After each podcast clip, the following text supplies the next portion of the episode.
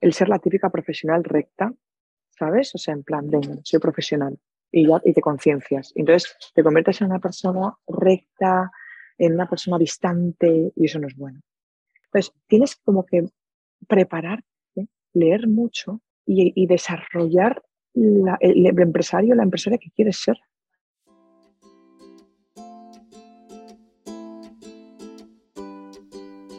Hola, soy Laura Orzaiz y me encanta hablar de marketing, redes sociales, mindset y todo lo que hay detrás del fascinante mundo del emprendimiento. Me defino como una friki de los negocios, introvertida confesa y amante del buen café. Después de cuatro años de altibajos materializando mis ideas, me decidí a crear Yo Emprendedora, un espacio de inspiración, formación y empoderamiento femenino para salir de nuestras cuevas, aprender de las mejores y hacer mucha piña entre nosotras. Piensa en este podcast como tu ratito semanal para desconectar del día a día y reconectar contigo, tu negocio y tu misión. Y si quieres más, entra en yoemprendedora.es. Ahí encontrarás toda la información para apuntarte al club online y los coffee dates que mando todos los viernes. Sube el volumen que empezamos. Antes de empezar, quiero darle las gracias a Convida por patrocinar este podcast.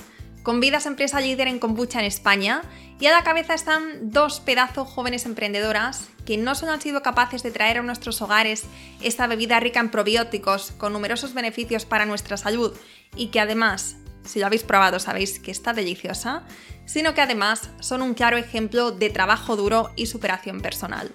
Un orgullo sin duda tenerles como patrocinadores de este podcast y para nuestros oyentes están ofreciendo un descuento de 5 euros en compras superiores a 20 euros. Simplemente tenéis que entrar en lnk.convida.com barra yoemprendedora. Repito, lnk.convida.com barra yoemprendedora. Convida se escribe con K, con M y con V. Y con el cupón YoEmprendedora todo junto tendréis este descuento de 5 euros. Si te animas a probarlo, me encantaría que me escribas por Instagram a yoemprendedora.es y que me cuentes cuál es tu sabor favorito. Yo cambio cada semana, pero entre mis tops sin duda están el de café, el con bujito y el de piña colada. Muchísimas gracias Convida por apoyar este podcast y ayudarnos a seguir creciendo con contenido de la mejor calidad. Vamos a por el episodio. Buenos días Ani, ¿qué tal? Bienvenida al podcast. Hola, buenos días, encantada de estar aquí. Bueno, encantada antes de nada, que no nos conocíamos oficialmente y es un placer. Llevo mucho tiempo siguiéndote.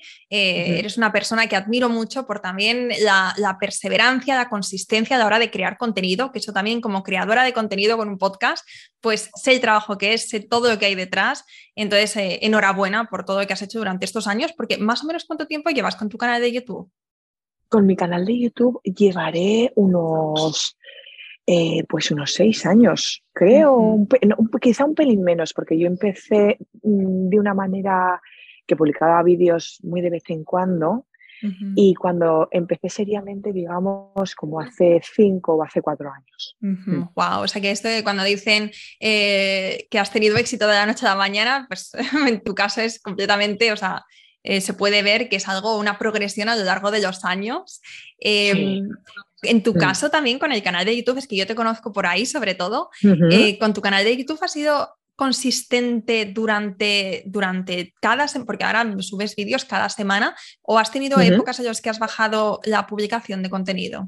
Sí, he tenido épocas en las que he bajado, porque yo considero, mira, para mí obviamente YouTube es un trabajo, eh, yo recibo ingresos gracias a publicar en YouTube, pero creo que hay que disfrutarlo también. O sea, eh, creo que es fundamental. Entonces sí que he tenido épocas en las que bien por la cantidad de trabajo que tenía de mi empresa, porque yo no solo me dedico a YouTube, o sea, yo tengo también una empresa, obviamente tengo también mi canal de Instagram, tengo otros proyectos en los que, que, también comienzo y entonces, claro, eh, casar todo es complicado y soy humana. Entonces, muchas veces sí que he tenido que bajar un poquito el ritmo, no solo porque pues mi vida va evolucionando, va cambiando, me voy metiendo en otras cosas, sino también porque creo que las cosas que hagas hay que disfrutarlas y realmente se nota. Cuando tú haces vídeos para YouTube o incluso tú cuando hagas los podcasts, se nota perfectamente que lo disfrutas. ¿Por qué? Porque transmites esa magia, transmites esa esencia y eso es el fruto de descansar cuando tu cuerpo te lo pide muchas veces, ¿no? Y de tomar también cierta desconexión. Entonces, cuando yo he necesitado eso para seguir disfrutando de hacer vídeos en YouTube, lo he hecho. Entonces, no lo he dejado por completo porque a mí YouTube me encanta, lo disfruto y me apasiona, pero sí que en determinados momentos, cuando lo he necesitado para luego volver con más ganas y que siga esa magia, lo he hecho. Como importante es esto que estás comentando ahora de a veces también parar o frenar un poco para coger eh, fuerza y luego pues seguir con, esas ganas y con esa energía e ilusión y no quemarnos por el camino, no, no llegar al punto del burnout que es tan conocido entre los emprendedores. Sí, totalmente. Mira, yo lo hago eso mucho, un día a la semana, por ejemplo. Este domingo pasado, yo le llamo día reset, para resetear. Me encanta. El domingo anterior, de hecho, publiqué un, un eh, reel eh, el pasado domingo en mi cuenta de Instagram de cómo había sido mi domingo de reset y realmente no hice nada en lo que, o sea, sí que hice cosas, pero fue levantarme, comer bien, eh, salir a pasear por la naturaleza con mis hijos, jugar con mis hijos, leer mucho, estar, digamos, en, tranquila con mi familia, ¿no? Y e hice un, hice un reel y gustó muchísimo porque realmente creo que es fundamental para no perder esa magia en nada de lo que haces. Porque si la pierdes, y además es que hoy hacía esa reflexión en mi canal de YouTube que publicaré, ese vídeo no sé si lo publicaré hoy o mañana, pero hacía esa reflexión que nos gusta, a mí me gusta tanto en el trabajo, que muchas veces me encuentro que no paro.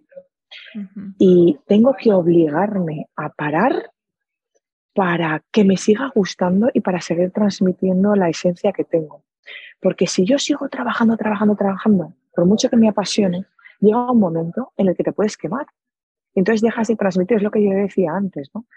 Entonces, tener un día a la semana o cada 15 días, da igual, de parar y reconectar, te permite que sigas haciendo bien tu trabajo el resto del tiempo. Sí, mm, eh, qué importante esto que estás diciendo ahora y qué buen recordatorio para todas. Y mm, hablando de esto, hablando de, bueno, nos has dicho que tienes este, has tenido este domingo recientemente, que lo tienes de forma periódica. Eh, no es una pregunta que suelo hacer, pero me parece súper interesante para conocer bien a la emprendedora, no solamente su faceta profesional, sino también todo lo que, ¿no? todo lo que envuelve, envuelve su vida. Eh, ¿Cómo es un día normal eh, en, tu, en, tu, vida, que sé que si te seguimos, pues más o menos tenemos esa ventanita abierta, pero eh, me gustaría, eh, pues sí, saber desde que te levantas hasta que te acuestas, cuánto tiempo le dedicas a tu trabajo, de qué forma te lo redistribuyes y claro, como tú también tienes diferentes focos, no tienes YouTube, tienes tu agencia, ¿cómo, entre comillas, haces para llegar a todo? Bueno, yo tengo una, mi filosofía de vida es que yo todos los días trabajo y todos los días estoy de vacaciones. Es así, porque yo todos los días siento que, que disfruto con lo que hago, disfruto cuando no trabajo, disfruto cuando trabajo y mm, todos los días son diferentes. Tengo una rutina fija que es la que me permite estabilizarme y mantener el equilibrio en todas las áreas de mi vida pero realmente todos los días eh, surgen cosas, ¿no? Y todos los días intento que, pues eso, realizar diferentes, diferentes trabajos. Entonces, en cuanto a las rutinas que tengo fijas y que son mis innegociables, que es lo que yo tengo, ¿no? Yo tengo mis innegociables, que es lo que hago todos los días y que me permite estar enfocada. Luego las cosas varían, ¿no? Como te he dicho, por ejemplo, hoy eh, ha venido de visita, han venido de visita los compañeros de, de AP, eh, ayer estuve dando una formación, pues mañana estaré en otro sitio. Entonces, mi trabajo no es estar en una oficina o estar en mi casa todo el día, ¿no? Yo me voy moviendo también como, como yo quiero. Entonces, lo que sí que tengo fijo es que yo me levanto a las 5 de la mañana todos los días, sábados y domingos incluidos, a no ser que trasnoche, por supuesto, también hay que ser flexible y también hay que, bueno, si, si, tienes oportunidad de disfrutar con amigos o con familia también por la noche, pues hay que hacerlo si te apetece y luego dormir un poco más. Pero si no, mi rutina es levantarme a las 5 y leer. Eso es fundamental, yo no puedo estar un día sin leer. Entonces, leo libros de, pues, de crecimiento personal, de crecimiento profesional, libros que me inspiran, que me motivan, y luego escribo en mi, en mi libro, en mi cuaderno de reflexiones. Entonces, ahí escribo un poco cómo me siento. Libero carga emocional, que digo yo, porque para yo tener energía durante todo el día y para concentrarme, estar enfocada y hacer las cosas como las quiero hacer, tengo que liberar mi carga emocional y tengo que liberar también mi carga de tareas a nivel mental. Entonces lo que hago es escribir y liberar carga emocional del día anterior. Si algo me ha preocupado, si algo me ha sentado mal, eh, lo que tengo dentro para empezar el día limpia a nivel emocional, ¿no? Entonces lo desarrollo y muchas veces me doy cuenta de que lo que me había preocupado el día anterior no es para tanto, o incluso un problema que tenía y que lo tenía en la cabeza, me descubro la solución. Y otras veces no. Otras veces lo sigo llevando, pero por lo menos he liberado muchísima carga emocional. Encuentro la solución, encuentro lo que tengo que hacer. Entonces ahí empiezo ya con el día lleno de energía porque me siento completamente liberada, o sea, lo descargo todo ahí. Y luego me pongo a preparar el día. Me preparo eh, si voy a hacer deporte, que bueno, eso ya lo tengo ya de la semana anterior, ya sé lo que voy a hacer, ¿no? Pero cuando voy a volver a hacer deporte, me ducho, me cambio, si tengo reuniones, me preparo las reuniones, me preparo si voy a salir eh, a pasear, porque me apetece ir a pasear, cuando recoja los peques, pues igual alguna actividad que vamos a hacer juntos. Preparo mi día a, modo personal y profesional, siempre siendo flexible, porque la flexibilidad es pues, fundamental. O sea, el hecho de que yo tenga programado mi día no quiere decir que yo sea una persona cuadriculada, al revés. Eso quiere decir que disfruto mucho más de todo lo que llega, porque si de repente surge algún imprevisto, puedo dedicarme a él, porque luego puedo mover el resto de cosas o incluso puedo priorizar, porque yo tengo muy claras cuáles son mis prioridades. Y como además no tengo carga emocional, estoy muy despierta para atender todo lo que llega de forma activa. Entonces, y luego aparte también eh, lo que hago es, hago una lista de cosas que tengo que hacer ese día, que no tienen horario, y lo apunto en mi agenda. Entonces ahí libero toda la carga mental a nivel de tareas, porque si no, yo puedo estar muy concentrada haciendo algo y de repente mi cabeza me dice, Ani, acuérdate que tienes que hacer esto. Ani, acuérdate que tienes que hacer lo otro. Y me desconcentro, me desenfoco y eso me gasta energía. Entonces, claro, levantándome a las 5 de la mañana, si mi cabeza me está todo el rato recordando cosas que tengo que hacer y me desconcentro, tengo que volver a emplear energía en volverme a concentrar. Y al mediodía estoy agotada de estar todo el rato intentando concentrarme, ¿no? Entonces, si yo libero todo en, una, en un cuaderno, en una buena agenda, luego aguanto con energía todo el día. Entonces, eso es lo que me permite, digamos, tener días diferentes y tener mis innegociables, mis rutinas diarias, pero además tenerse flexible para todo lo que pueda llegar y atenderlo con proactividad.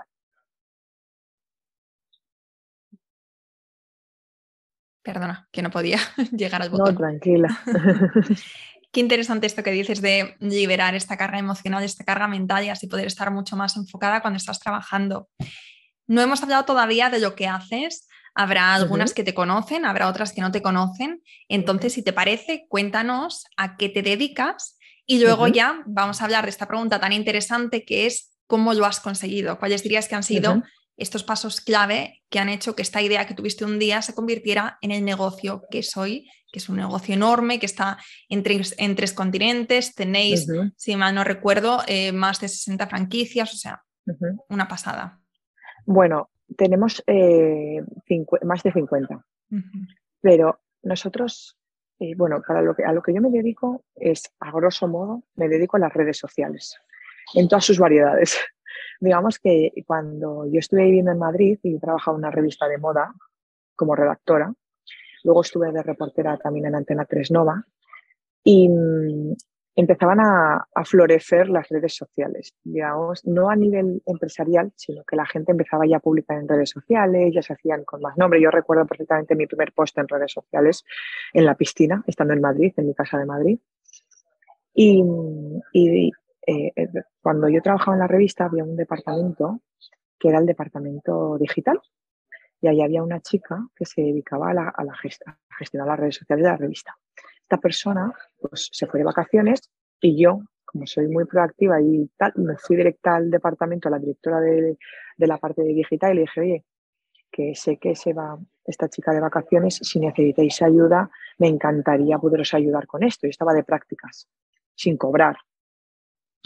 Y me dijeron, ah, pues mira, eh, sí que nos encantaría. Y ahí descubrí el grandísimo potencial que tenía las redes sociales. Yo recuerdo sentarme delante del ordenador que teníamos en la redacción y empezar a ver comentarios de gente, empezar a, en las redes sociales que teníamos en la revista. Además, trabajábamos con una plataforma y, empezar a ver comentarios de gente, empezar a ver conexiones entre ellos que se respondían y yo dije, pero esto, pero esto es brutal. O sea, nosotros aquí en Madrid, en una redacción, y tantas personas, cientos de personas comentando lo que estoy publicando en este momento. Digo, esto me parece impresionante y poder llegar a tanta gente. Digo, y con todo lo que yo tengo para compartir y que quiero comentar y que quiero tal, digo, yo, quiero, yo, yo tengo que ver cómo dedicarme a esto. Entonces descubrí que las redes sociales eran muy potentes para muchas cosas.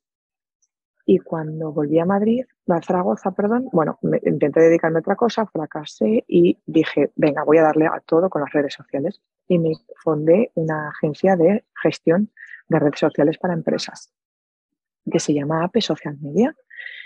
Entonces empecé yo pues con mi libretita, con mi ordenador, pues yendo de empresa en empresa, intentando que me contratasen para gestionar las redes sociales en una época en la que la gente no sabía muchas veces ni lo que era.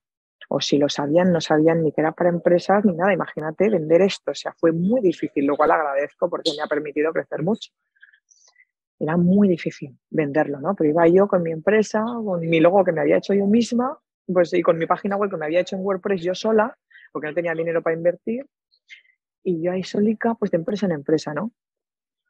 Y mm, a raíz de empezar a conseguir un cliente y, a, raíz de tener pues unos clientes más me quedé embarazada y dije, bueno, pues aquí tengo más cosas que compartir. Oye, voy a abrirme un canal de YouTube, porque luego también intenté que Intenté también estar como reportera en alguna televisión de Zaragoza, pero no me hacían ni caso.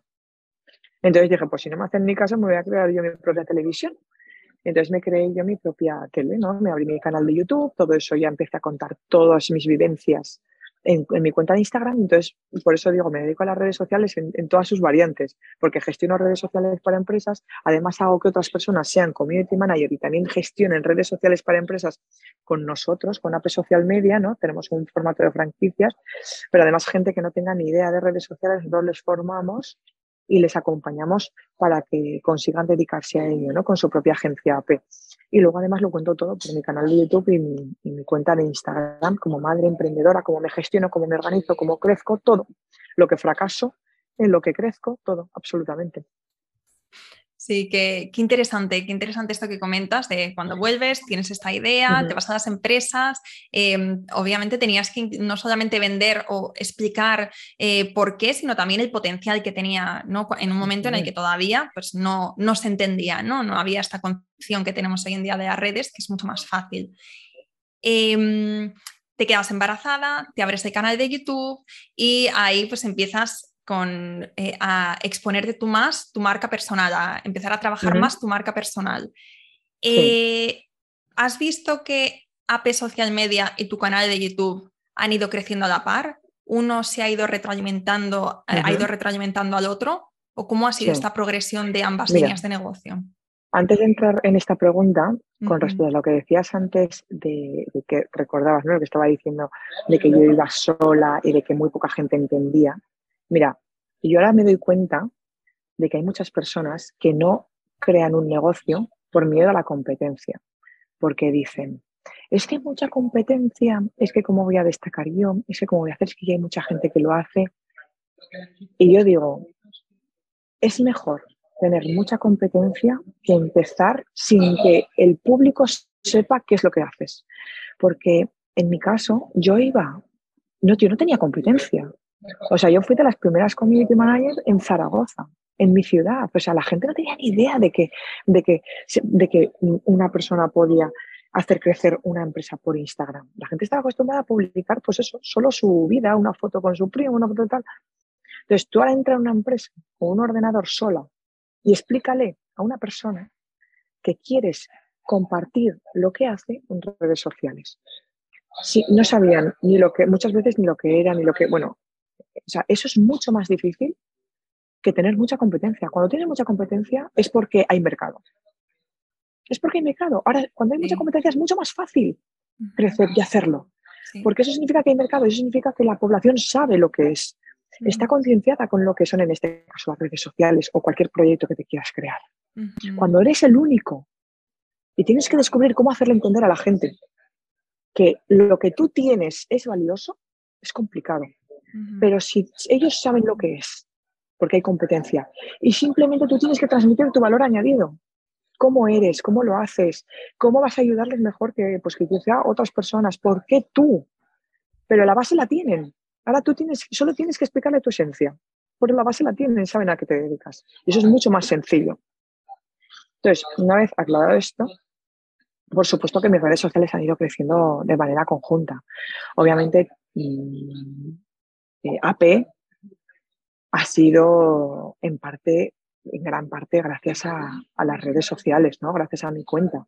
Porque yo empecé, como os digo, sola, eh, yendo de eh, empresa en empresa con mi maletita y, y, yo llegó un momento en el que quise contarlo a través de mi canal de YouTube y yo contaba, pues ahora me voy a esta empresa, pues ahora no me han cogido como, como community manager, me han cogido otra persona, pues ahora me, mostraba pues eso, lo que iba sucediendo, ¿no? Y luego me quedé embarazada y me iba a las reuniones con mi hija recién nacida.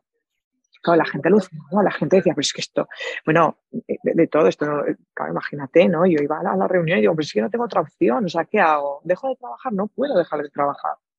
Entonces yo, me acuerdo que tengo un vídeo en el que yo me iba a una reunión con mi hija que igual tenía 15 días. Y yo ahí con los puntos. Y me senté y, me acuerdo que les dije que me, dije, que me dieran por favor un cojín, porque como llevaba los puntos, o sea, los puntos, porque todavía me dolía del parto. A los 15 días yo me sentaba, me acuerdo que estaba sentada en la reunión con mi hija al lado y yo moviéndome porque me dolía. O sea, imagínate, ¿no? Entonces, eh, todo esto yo lo iba contando por mi canal. Entonces, como también mucha gente, sobre todo mujeres, decían, oye, yo quiero dedicarme a lo que te dedicas tú, porque yo me voy todos los días ocho horas a un sitio que no me gusta, joder, y solo, perdón, y solo tenemos una vida. Entonces, si no arriesgo a hacer algo que realmente me guste, es que mm, me estoy faltando al respeto. O sea, estoy faltando al respeto de, lo que puedo conseguir. Porque yo soy una persona normal, escúchame, yo no soy Mm, es que yo soy una persona, o sea, normal. Lo que pasa es que tengo mucha constancia, me, apasiona lo que hago y tengo mucha ilusión. Y fuerza de voluntad que me la he ido trabajando con los años. Pero eh, la gente, o sea, si, no arriesgas, o sea, mucha, mucha gente me dice, mucha gente me dice, es que tengo miedo a arriesgar. Digo, ¿y el miedo a quedarte como estás en un sitio que no te gusta? O sea, ¿eso no te da miedo, en serio? Y que llegue el final de tus días y que digas, llevo toda mi vida yendo ocho horas a un sitio que no me gusta.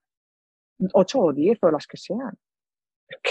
eso no te da miedo, en serio, porque estaría aterrorizada. Entonces, em, claro, como todo esto lo he ido contando, pues mucha gente me decía, oye, yo quiero hacer lo que haces tú. Entonces ahí fue cuando empecé a crear el formato de franquicia. Nos, nos, asociamos con la Asociación Española de Franquiciadores, estuvimos hablando con ellos, nos ayudaron sobre todo cuando ya comenzamos, nos ayudaron a desarrollar un poquito mejor y claro, la gente quería pues vivir eso, ¿no? Trabajar desde cualquier lugar, que es el día a día. O sea, yo ahora mismo estoy aquí, mañana estoy en otro sitio, entonces eh, trabajar desde cualquier sitio, gestionar tu tiempo y tener libertad. ¿Que trabajamos muchas horas? Sí. ¿Otros días menos? También. Pero lo decimos nosotros. Yo decido cuándo, muchas veces, ¿no? Entonces, Em, todo eso pues lo proyecto a través de redes y la grandísima mayoría, pues decirte el 95% de personas que están a día de hoy en AP son seguidoras, seguidoras y son a día de hoy seguidoras de, de mis redes sociales porque han visto eso y saben que lo pueden conseguir. De hecho, tenemos resultados. Hoy, por ejemplo, tengo a Cristina aquí con su novio en su pareja, que, que ellos eh, son de Madrid y, y, Cristina empezó, no tenía ni idea de redes sociales, ni idea, ella trabajaba en el puerto inglés y montó su franquicia AP, se formó, porque no es una academia con más de 100 formaciones, y um, se formó y a día de hoy no solo vive de AP con su agencia de AP, sino que es que su marido ha dejado su trabajo, su pareja ha dejado su trabajo para dedicarse a eso también. Con ella y están los dos juntos y están aquí hoy los dos. Qué guay, qué ilusión. Un martes. Qué ilusión, qué, cómo te tienes que sentir, ¿no? De ver no mm. solamente eh, el impacto que tiene tu negocio en ti, sino en la vida de los demás. Eso tiene que ser un subidón y, una fuerza, ¿no? Para seguir cada día y seguir creciendo. Mm. Em, Mira, mi última pregunta me cuesta, ¿eh? porque elegir una pregunta con todas las que me gustaría hacerte, pero mi última pregunta que yo creo que muchas se estarán haciendo ahora mismo em, sería, volviendo al tema de organización, pero ahora en gestión de equipo, teniendo tantas personas, no teniendo tantos, tantos franquiciados, eh, ¿cómo sería o sea, ¿cómo lo haces para eh, mantener el contacto con estas personas, para tener un buen estilo de, liderazgo, para que no se pierdan las ganas, para asegurarte que todo sigue em, la filosofía ¿no? y la forma en la que tú haces las cosas? Bueno, podemos repetir ¿eh? en otra ocasión y así hacemos más preguntas. Haremos parte dos. Eh, exacto. Em, eso ha sido de las cosas, por no decir, lo más difícil de gestionar una empresa lo más difícil, el tema de la gestión de equipos. Por, por varias razones. Porque mm, cuando tú no tienes experiencia en tener tu propio negocio, como es la gran mayoría, así como es todo el mundo, vaya, o sea, eh, al principio intentas encontrar tu lugar como empresaria, en mi caso. Entonces, intentas encontrar tu lugar como empresaria y he tenido muchos perfiles diferentes, que ha sido, primero, el ser la típica profesional recta, ¿sabes? O sea, en plan, venga, soy profesional y, ya, y te conciencias. Entonces te conviertes en una persona recta, en una persona distante y eso no es bueno. En eh, como te luego te conviertes en lo, contrario y dices, bueno, voy a probar este otro perfil súper cercana, súper abierta, súper tal. Entonces, ves que no. Entonces, tienes como que prepararte, leer mucho y, y, desarrollar la, el, el empresario, la empresaria que quieres ser. Entonces yo tuve que hacer un ejercicio de cómo es la empresaria que quiero ser. Cómo, y sobre todo, cómo quiero que se sienta la gente que trabaja conmigo. Ha sido muy difícil porque nosotros es todo parte digital. Entonces nosotros tenemos una reunión, yo tomo una decisión a nivel empresarial, se la comunico a mis franquicias, las personas de mi equipo, todos hablamos entre nosotros tal, bajo el ordenador y yo no sé cómo se sienten, a no ser que me lo digan. Yo no los veo. O sea, cuando estás en una oficina, Tú terminas una reunión, cada uno se va a su mesa, eres el, dueño de la compañía, de la empresa, y tú ves a uno, está un poco tristón. Pero lo ves, no te tiene que decir, tú lo ves. Si eres, un, si eres una buena persona gestionando equipos, si eres, tienes un buen liderazgo, lo ves. O, otra persona que está más contenta, otra persona que tal. Y te le puedes acercar y le puedes decir, oye, perdona, ¿estás bien? Vamos a tomarnos un café y me cuentas. Yo, yo no puedo hacer eso. No sé que me lo digan. Yo no puedo hacer eso a no ser que me lo digan. Yo no puedo, em, porque, porque no lo sé. Entonces yo siempre he insistido mucho en la comunicación. Entonces me, me, muestro muy abierta a que me llamen, a que me digan cómo están, que me digan cómo se sienten. Hago, eh, he abierto un sistema en el que todas las semanas me puedo reunir con los que quieran media hora para que me cuenten lo que quieran, lo que quieran, y yo les ayudo a todo, tema personal, profesional, lo que necesiten. Entonces tienen media hora conmigo, si quieren, y hablamos. Entonces, eh, luego también he fomentado mucho eh, las, reuniones entre, del equipo. Nos vemos, nos vemos una vez a la semana, todos, o los que pueden venir, porque hay algunos que trabajan en otras cosas o tienen clientes, lo que sea, ¿no? Pero ha sido muy complicado porque muchas veces, em, claro, yo no sabía cómo se sentían las otras personas, entonces también me me ha generado mucha inseguridad a la hora de tomar decisiones, porque claro, yo lo que quiero es lo mejor para ellos, muchas veces por encima de lo mejor para mí. Porque claro, por ejemplo, el tema de las zonas. O sea, yo he recibido muchas solicitudes para abrir franquicias en zonas en las que ya tengo otra persona. Entonces, eso es, digamos, dinero que dejas de ganar, pero claro, digo, eh, al final, ¿qué, es lo que yo quiero? Que ellos crezcan, ¿no? Entonces, muchas veces eh, he priorizado su, su bienestar por encima del mío, ¿no? Pero por encima de mi bienestar en otras cosas. Pero ah, para mí mi bienestar también es que ellos estén bien.